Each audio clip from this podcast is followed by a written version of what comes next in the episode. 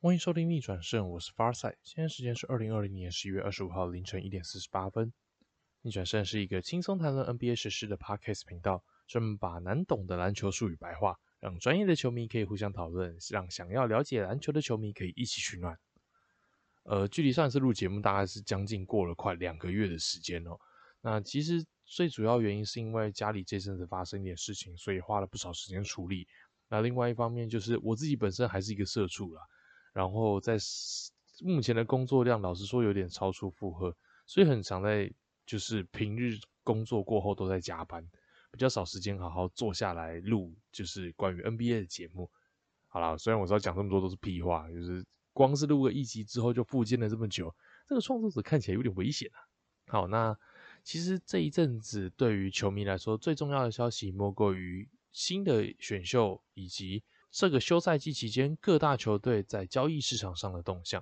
那么接下来我会依照我的看法和大家分享，我是怎么评价这几支球队，应该说 NBA 目前所有球队在交易市场上的一些操作。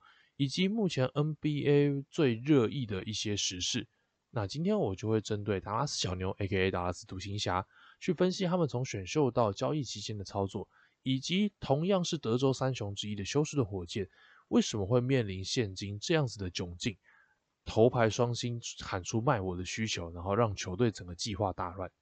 好，那我们先来进入第一个话题，是小牛队从今年选秀到自由市场的操作。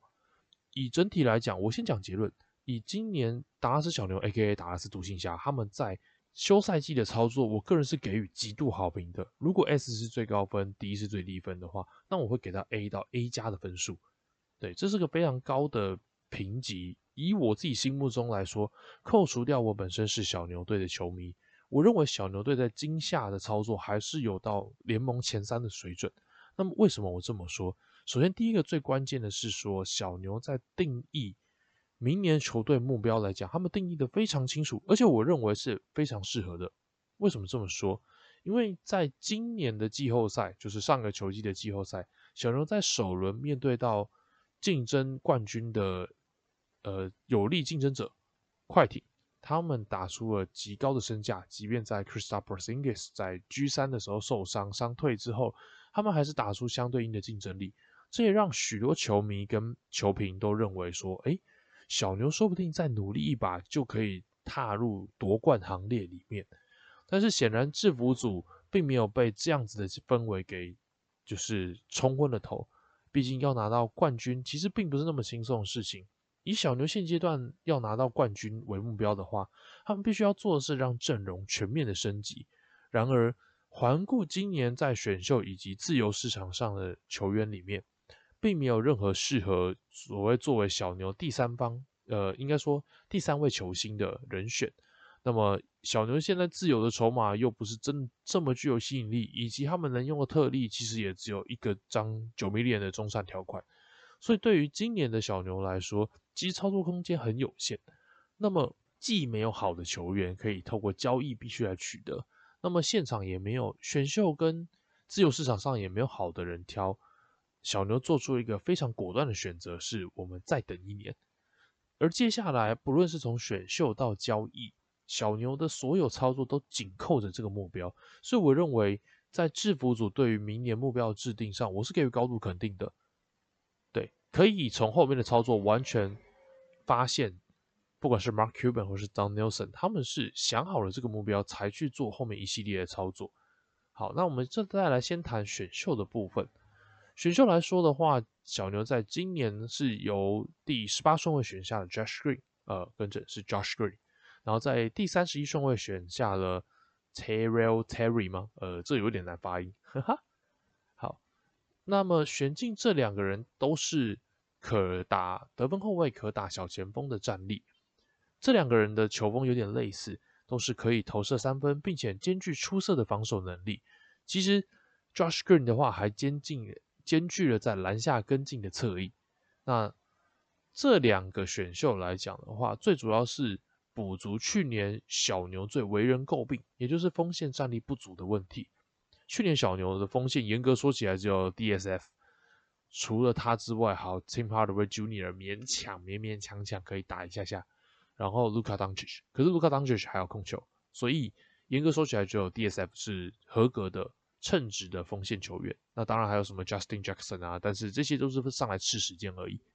那么透过选秀来补足后面，就是呃，应该说选秀的目标并不是指望 Josh Green 或是 Tell Terrell Terry 可以成为集战力，而是为小牛队的未来买一个保险。透过这一年的养成，假设这两个人可以养成到一个堪用的程度，那么小牛锋线的破口就不会这么的巨大。那假设他们打出了身价，甚至是在第一个球季，他们的新秀球季表现良好，那么明年也有可能会作为比较有利的交易筹码。而且最主要是这两个新秀，其实在补足侧翼人手上面之后，也不会再吃掉明年的薪资空间。所以对于小牛明年不管是选秀大年或者是自由市场大年的操作上面，这两位球员都不影响，完全就是球队的正资产。所以我认为在。小牛选秀会上面的表现是可圈可点的。那么再来选秀会选下这两个人之后，其实出现了很大的反弹声量，是诶，小牛怎么没有透过选秀来补足自己的禁区战力？要知道，Christopher Zingis 跟 Dwight Powell 其实两个人都有伤病史，Dwight Powell 更是受到应该是还蛮毁灭性的伤害，但我忘了是阿基里斯腱还是膝盖的伤势了。对。就是这是个很毁灭性的伤害，他什么时候能够复出？虽然目前是乐观的，但复出能够打出什么样的身手，其实大家都还是打个问号。所以在选秀会过后，大家对于没有补足禁区战力，其实是有点质疑的。没想到在交易市场上面，当 Nelson 马上让球迷们知道他是有想过的。而在自由市场的，呃，应该说在交易市场上面，小牛做出了最重磅交易，就是送走正中的射手 Seth Curry，去跟七六人交换来了 Josh Richardson 跟 Tyler Bay。对，Tyler Bay 就是今年选秀会里面相当亮眼的一个禁区新秀，他好像是呃太平洋十二强，就是呃 NCAA 太平洋区十二强联赛的最佳防守球员。然后 Josh Richardson 更不用说，他是七六人先发级的侧翼级战力。虽然失去 Seth Curry 是蛮可惜的一件事情，这个我也完全认同。而且比起情感面，我认为小牛送出 Seth Curry，其实损失比大家想象都还要大一些。毕竟摊开小牛现在正中的阵容里面，并没有一个在外线持球上真正对于对手有有效威胁的球员。对，Maxi Kleber 可以投三分，Christopher Singis 可以投三分。Tim Hardaway Jr. 可以投三分，Luka Doncic 可以投三分，但严格说起来，如果把 Tim Hardaway Jr. 跟 Seth Curry 放在一起，呃，放在三分线上，我认为 Seth Curry 的威胁性还是比较大的。所以送走了这样子在外线上面具有威胁性的球员，对于小牛的战术以及对于 Luka 的发挥，还有其他球员的发挥，其实都会有所影响。这点我觉得比起情感面上更来的实际一些，但。果断的送出 Seth Curry，其实也证明了制服组他们的目标就是放眼后年，也就是二零二一到二零二二球季。因此，他们忍痛售出了这个阵中非常具有攻击威胁性的射手，换来了侧翼的集战力。现在小牛的侧翼其实是相当人手充足的，并且还有一名先发级的侧翼战力。这个名先发级的战力，Josh Richardson，其实他在三分球的表现。以及在防守上面都具有相当，呃，应该这样讲，防守比较亮眼，三分球是可以投，然后再就是跟进的补篮还有什么的，它的移动性、防守性都是小牛看中的，完全可以补足去年小牛在防守上的弱势，以及在侧翼战役的薄弱。最重要、最重要的是，面对西区争冠列强里面，Josh Richardson 也是个有效补足小牛破口的地方。我不会说他是。能够让小牛，应该讲现阶段 Josh Richardson 并不是让小牛赢球的关键，但是 Josh Richardson 的到来，透过强大的防守能力，他可以确保小牛队的地板。小牛队去年的进攻效率是非常高的，但是在防守效率也是出了名的烂，所以他们在表现上面是极度不稳定的。有像跟快艇这样列强打也能赢球，也有呃领先过三十几分，最后还输球的状况。所以 Josh Richardson 的到来可以透过防守的能力确保小牛队的地板，我觉得这是个非常进可攻退可守的一个选择。而且除了先发杰侧翼战力外，Tyler Bay 也是对于小牛队未来禁区买个保险。后来小牛是跟贝达成了双向合约的协议，这样未来一方面贝可以在发展联盟持续的训练，二方面小牛如果真的禁区确认手或是遇到伤病特例的状况，那么贝可以被小牛征召四十五天来代表小牛队出赛。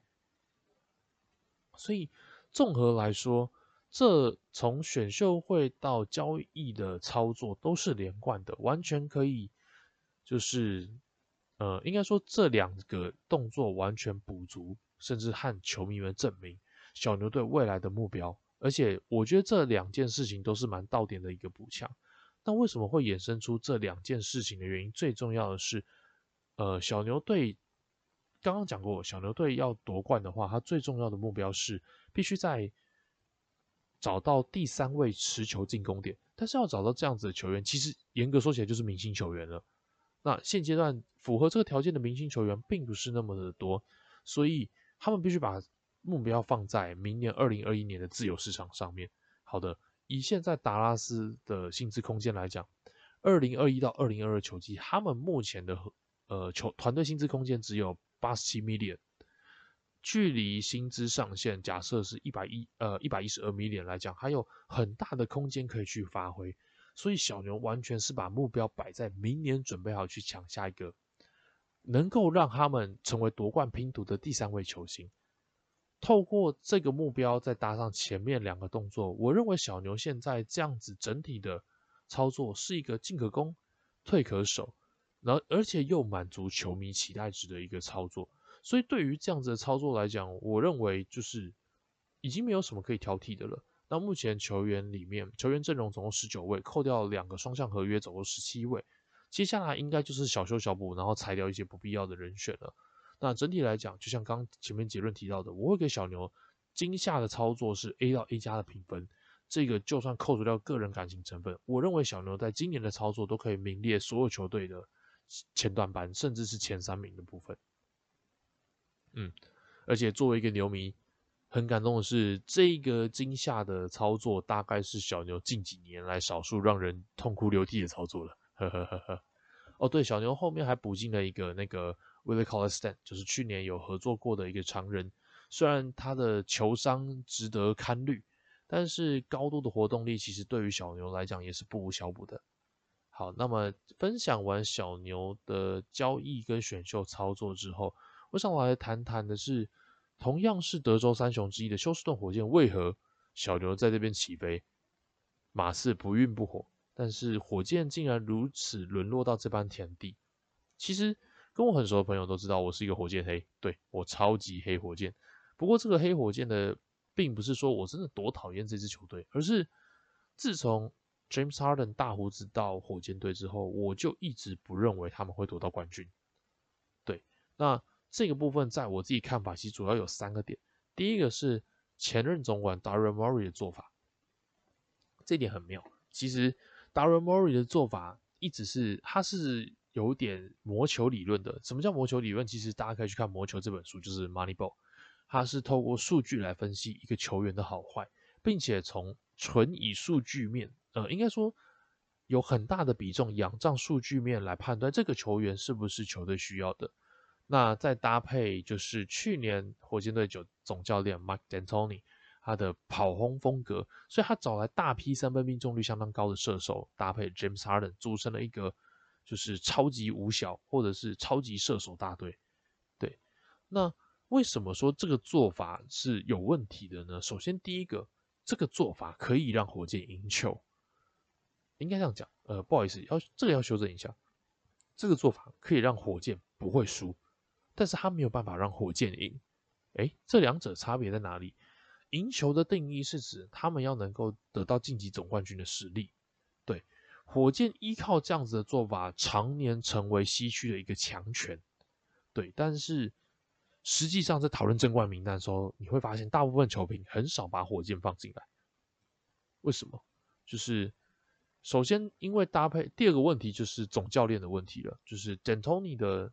执教风格搭配上 Mori 的做法，让整个阵容充满着很多三分很准的延伸四号或者是小球员。而在这样子的畸形的队形之下，他们其实忽略了大个子在球队的重要性。这并不是说大个子在这支球队，呃，会是一个应该这样讲，不能说有了大个子之后，火箭就一定能夺冠。但是实际上，火箭在打整个火箭在近几年的战绩里面最接近冠军的那一年，其实也是 Queen Capella 在阵的时候，也就是有一个优秀的常人在阵的时候。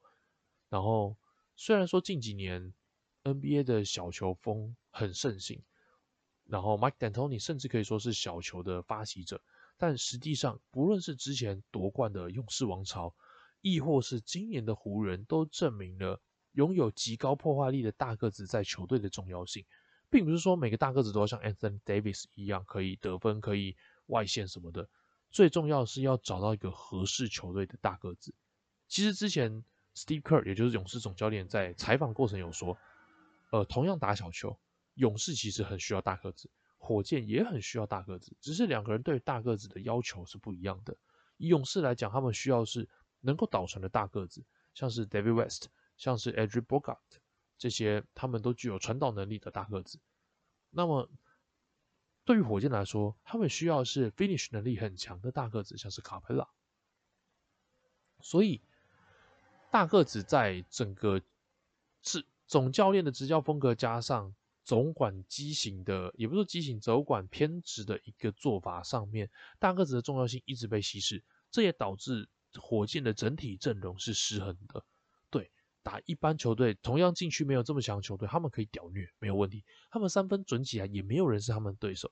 可是第一个很实际的是，三分不会每一场都准，即便今天你摆了五个射手在场上，也可能只有一个人准，就是你不能确保五个都不会踩到一，你也不能确保。五个都能踩到六，所以这件事情就会很吃。这种不稳定在争冠上面，也就是想要去争取 NBA 总冠军的路上，是一个很重要的必须克服的议题。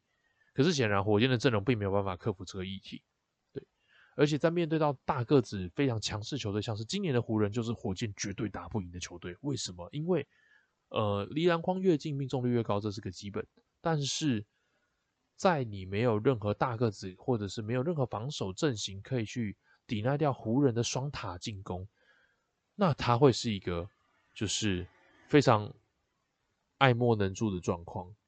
对，所以这个从总管到总教练的调度上面，我认为都是火箭没有办法得到冠军的主要原因。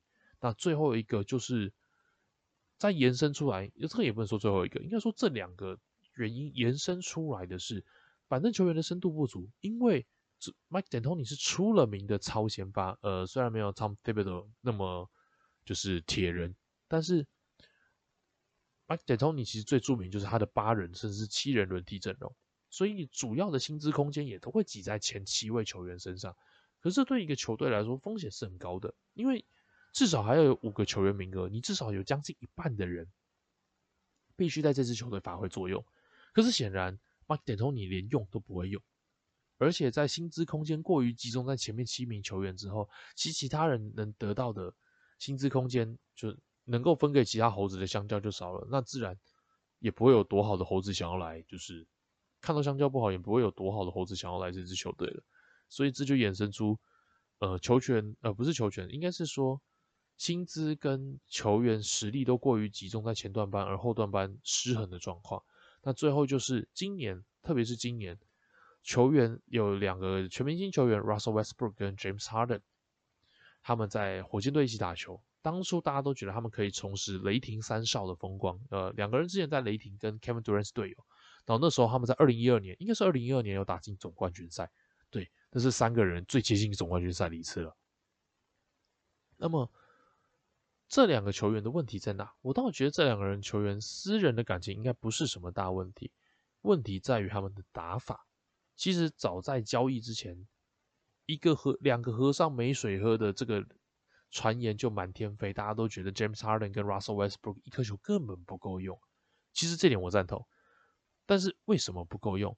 第一个，Russell Westbrook 在过去这几年都没有发展出无球的打法，甚至他的进攻手段也没有增加。对他的体能非常劲爆，他可以靠切入碾过很多人，他可以靠速度过掉一堆人。但是进攻手段没有增加，随着年纪的增长，这件事情会慢慢变成缺陷。好，但是 James Harden 没有这个问题。James Harden 的问题其实在于是他已经忘记了，因为在雷霆时代他是打第六人，他已经忘记了怎么去当一个 six man，怎么去当一个无球进攻者。整个战术体系是围绕 James Harden 打造的。今天多了一个 Russell Westbrook，球权要怎么分，战术要怎么设计，其实这是很困扰的。特别是 Russell Westbrook 敢投外线，但并没有外线的威胁性。比起他切入跟他的外线，我相信大部分人都宁愿放投不放切。因为它切入的威胁性实在太高了，所以其实火箭今天会面临这样子的状况。从总管的操作模式、操盘逻辑、跟总教练的调度以及战术风格，再加上球员的调性，这三件事情都成为火。应该说，这三件事情是我认为火箭始终没有办法得到冠军，并且就是造成现在这样子窘境的一个原因。呃，有打球的赢都知道，赢球的时候什么都不是问题。输球的时候什么都是问题，所以一个球队十五年了，你说他们中间没有磨合，明年还可以再举对方的双手高喊没问题，我们再拼一年，这根本是瞎，这根本是瞎了吧？对啊，这要么是根本无心争冠啊，要么是有问题。所以 James Harden 也爆发出来，就是他宁愿放弃了一年五千万的年薪，而说请把我交易掉，我想去一支会夺冠的球队。